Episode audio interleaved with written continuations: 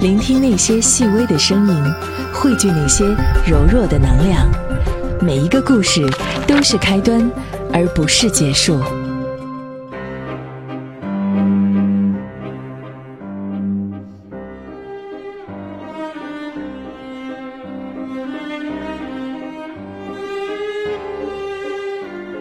目光所及，锐眼评说，欢迎各位继续来关注我们这个周五向前看哲学的治愈专辑。我们继续来分享，呃，有关王阳明的一些故事啊。很多人呢都在后期评价过王阳明，比如说冯梦龙，他说啊，王阳明这一生啊。是横来竖去，什么叫横来？什么叫竖去？王阳明打仗的时候啊，他也是这样的，就是你横来我竖去，你横来我横挡，那是打笨架；你横来我竖去，那打的是巧架。乱世出新学的年代，王阳明之所以招招制胜，要害就在于这个横来竖去的巧。当然，还得力于他醒察的那种静观修炼。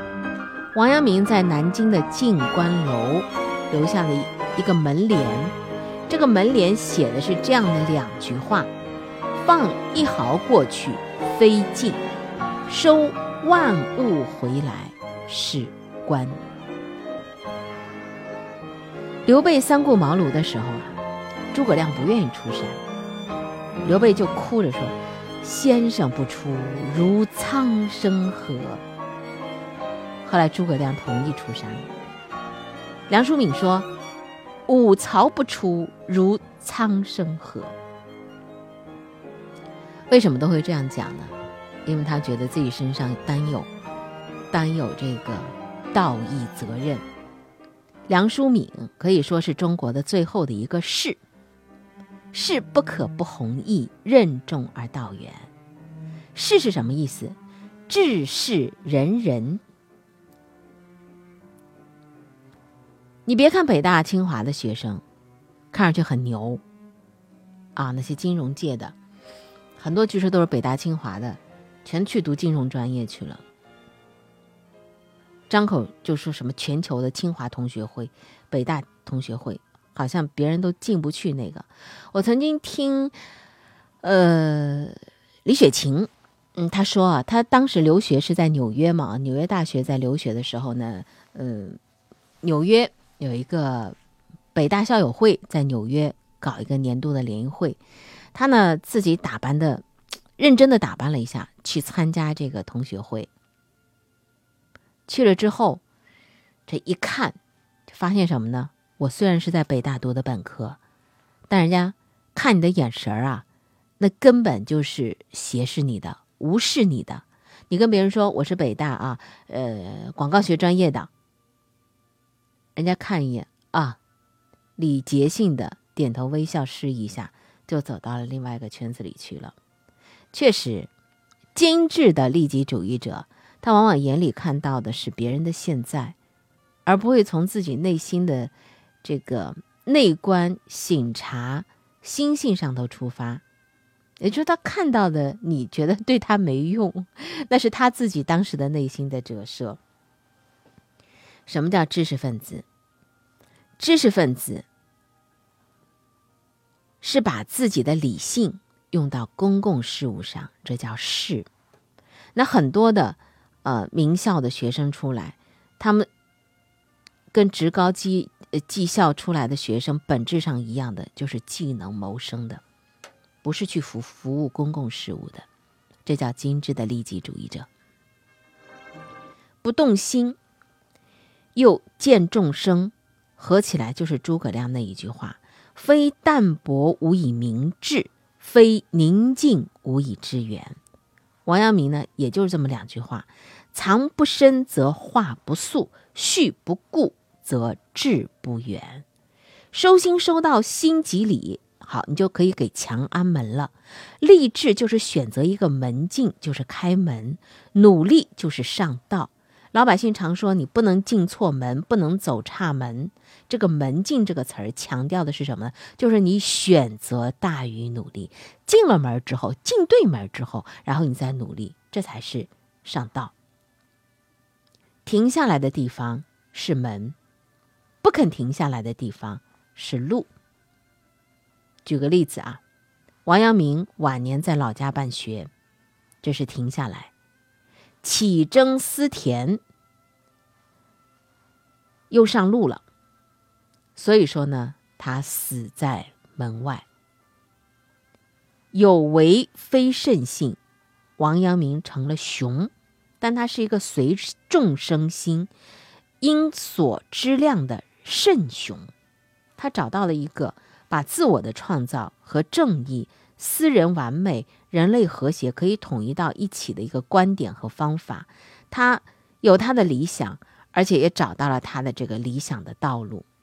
所以王阳明呢，很伟大的地方就在于这里。王阳明有两个很有名的故事，一个是岩中花树，还有一个呢就是隔竹子。这两个故事之间差着有三十多年。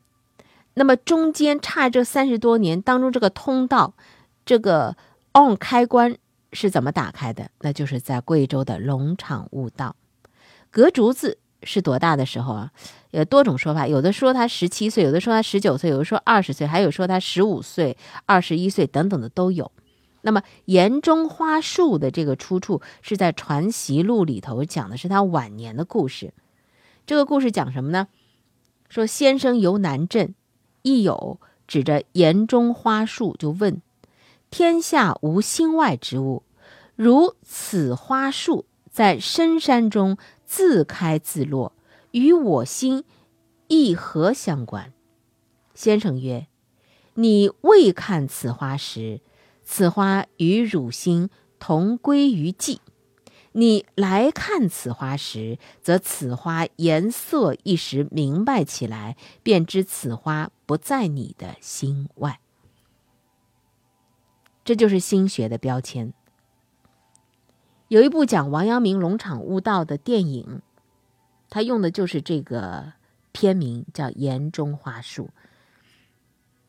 因为《岩中花树》还有一本书啊，由宁波籍的作家赵百田写的，写王阳明的，也是用的《严重话术》。如果您有兴趣的话，您可以去搜索一下，去看一下这个电影，去看一下这本书，也挺有意思的。那再说说那第二个特别有名的故事，就隔竹子。隔竹子有点传奇。就王阳明和姓钱那位朋友一起，就在那看竹子，竹林里头坐着，大眼瞪小眼。王阳明瞪了七天，那个姓钱的朋友呢，当中病倒了。王阳明还笑他：“哎呀，你真是太没用了。”后来王阳明自己也病倒了。晚年的时候，他说了：“你们不知行合一，你们整天说这说那，你们并不下苦功夫。我呀，是下过正经的苦功夫的。”你们谁跟我一样啊？隔了七天的竹子的呢？那么他为什么要隔七天竹子去呢？他为了弄明白朱熹讲的那个道理，就是格物致知，日隔一物，隔多了你就万物贯通了。隔物致知，通过隔通了物，然后去掌握其中的理。王阳明为什么去隔竹子是偶然的？因为他爷爷喜欢竹子，他爹是状元。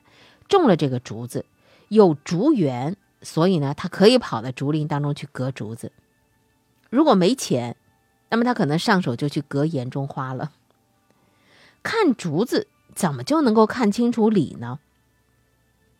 这种看是什么呢？我们有一个词儿叫凝视，啊，凝视的对象是物，但是能够达到凝视的应该是心。能凝视和所凝视，就是非常著名的，叫能指所指。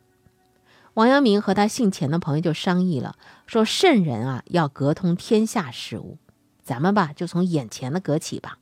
朱熹说了一草一木皆含至理，我们把它给隔通，他的理呢就成咱们的了，咱们身上就有了天下之理了，就成圣人了。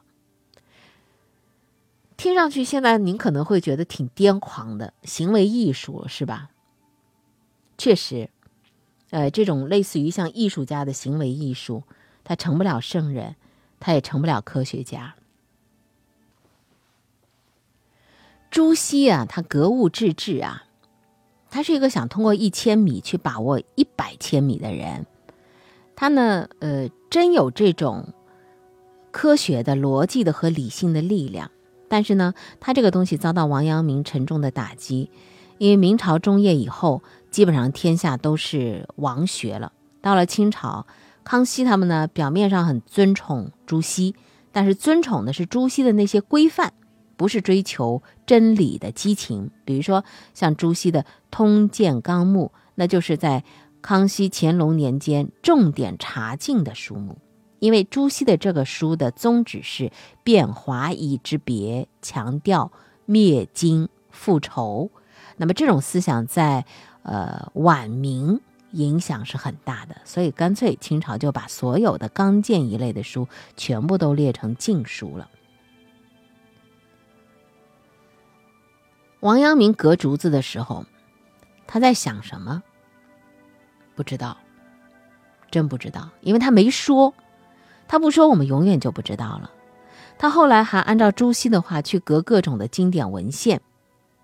他自己呢，呃，读书也读得累死了，病倒了，他也很沮丧，宣告：“咱不是当圣人的料，就认了吧。”其实啊。他只是跟朱熹的那个套路不契合，并不等于他跟这条路没有缘分。再回到隔竹子，他在竹林里头盯着竹子看了七天，人家朱熹也没跟你说就是这样去叫隔竹子格物啊，因为他自己本人也不会那样去格物的。你失败了也不能算是朱熹不对，而且呢，他过后也没有后悔自己做的不对。因为王阳明一生都在坚持自己的那种艺术化的感觉方式，他龙场悟道所悟的内容，年谱当中概括为是大悟格物致知之旨。攻击他的人说，也没看到他悟到了什么格物致知的道啊。其实呢，他是悟出了一个根本。过去啊，从外头去找理是找不到了，只能够从自己内心找，从五性中找就足够了。找到什么呢？就是找到那个言中话术。你没看到他的时候，他依然在，但因为你没看到他，所以呢，跟你就是归于寂寂寞寂静当中。你看到他了，你看到他的颜色，看到他的形状了，那么他就在了，是因为你在这里看到他了。那么他隔竹子也是这么个方法，其实际上是把自己当竹子，你是一个物体。我也是一个物体，我凝视着你，来跟你同呼吸共命运，让我的心和你同处在一个世界，同频共振，我和你就在一个理里头了，是不是挺玄乎的？日本有一个写王阳明传记的老教授，他的名字叫冈田武彦，他一辈子啊都研究王阳明，他。临死前写了个小册子，这个小册子名字叫《悟性论》。西方有个谚语叫“思在悟中”。韦伯说：“只有通过悟，我才能够了解自己。”王阳明隔竹子，他是寻找一个万物一体的感觉，就是主客体统一的体验。那么这种存在感的探寻，尊重了悟性，它是超越主观主义的。所以有人说王阳明的心学是主观唯心的，那也不见得是完全准确的啊。为什么说王阳明的心学它不是一个主观唯心主义呢？你看他在隔竹子的时候啊，他在找那种感觉，他其实呢从心理学上的角度来讲，叫做消除自我中心化的过程，不是说我命令竹子，哎，你给我长高一点，竹子就长高了；我想竹子长高，它就长高一点了，不是这么回事儿。不是说你命令万物，喝令三山五岳，我来了，这种才是主观唯心的。王阳明的隔竹子，他挺接近这个客观主义的，就是说你是一个存在，我也是一个存在，咱俩是对等的。我想办法贴近你的感觉，我只能把我变成你，在里头去找这种生命的共振、悟性的融合，真正存在的感觉，这样就从根儿上要求去更新自己的感觉。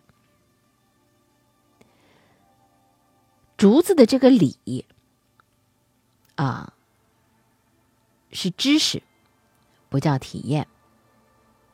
比如说，我们现在看到很多人嘴上说爱国，心里想着怎么着可以移民的渠道和方法啊，到国外去，那就什么呢？你就卖假药的。许多人啊，口谈道德，心存川渝。川渝什么意思啊？这个“渝”字啊，我们平常用的比较少。上面呢一个宝盖头，呃，容易的“容”的上半部分，下面是这个仁则渝，姓仁则渝的这个“渝”。这个川渝的意思就是跳墙头，做偷鸡摸狗之事。电影《霸王别姬》里头有一个场面，就是张国荣扮演的那个角色被打了，被喊“汉奸，汉奸”，然后呢，那也出来了，喊了一句说。中国人不打中国人，大家也跟着喊：“中国人不打中国人，中国人不打中国人。”那种街头群起场面骂汉奸的爱国主义是太容易了。鲁迅最恨这种合群的自大，一个人的时候特别怂，一伙人的时候就开始自大了。这种群体效应也算是生命的共振，但是跟王阳明那个隔竹子完全不是一类的，不能放在一起来说这事儿的。王阳明所说的“心外无事”是个什么道理？就是观察、被观察，思维是参与观察的。这个思维和物质是不可分的，是一体的。大致是这样的一个意思。王阳明隔竹子，就是找到这种万物一体的感觉。万物一体，怀有人心，最低的要求是什么？心疼万物，就是正确的生命观。所谓的人类共同体的理论支点，就是万物一体。它后面是一个大同的伦理，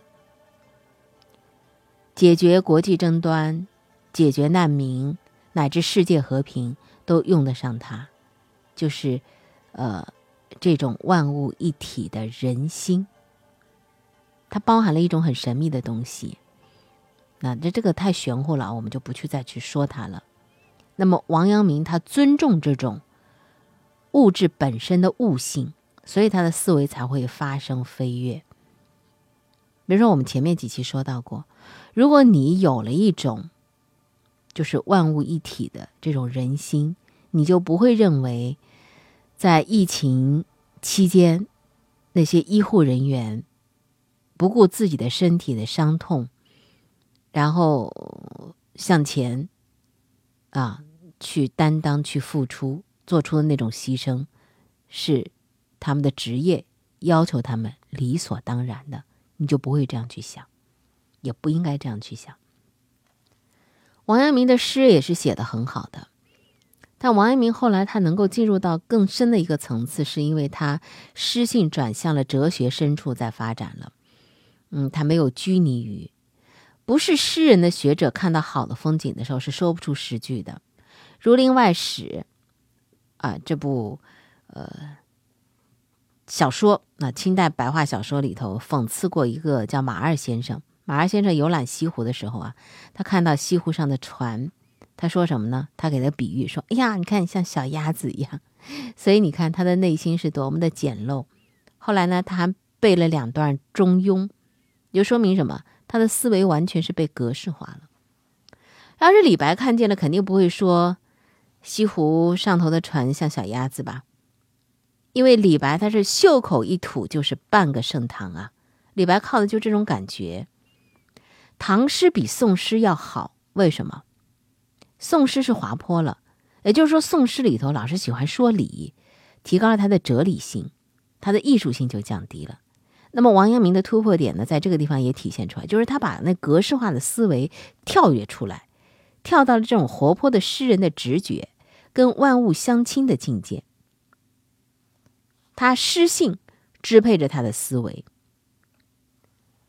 圣人都主张说，嗯，不如不说，语不如默。你比如说像《论语》当中啊，那个记载的，包括王阳明那东西，也是他这个弟子给他记录的，《传习录》就是他弟子记录下来的。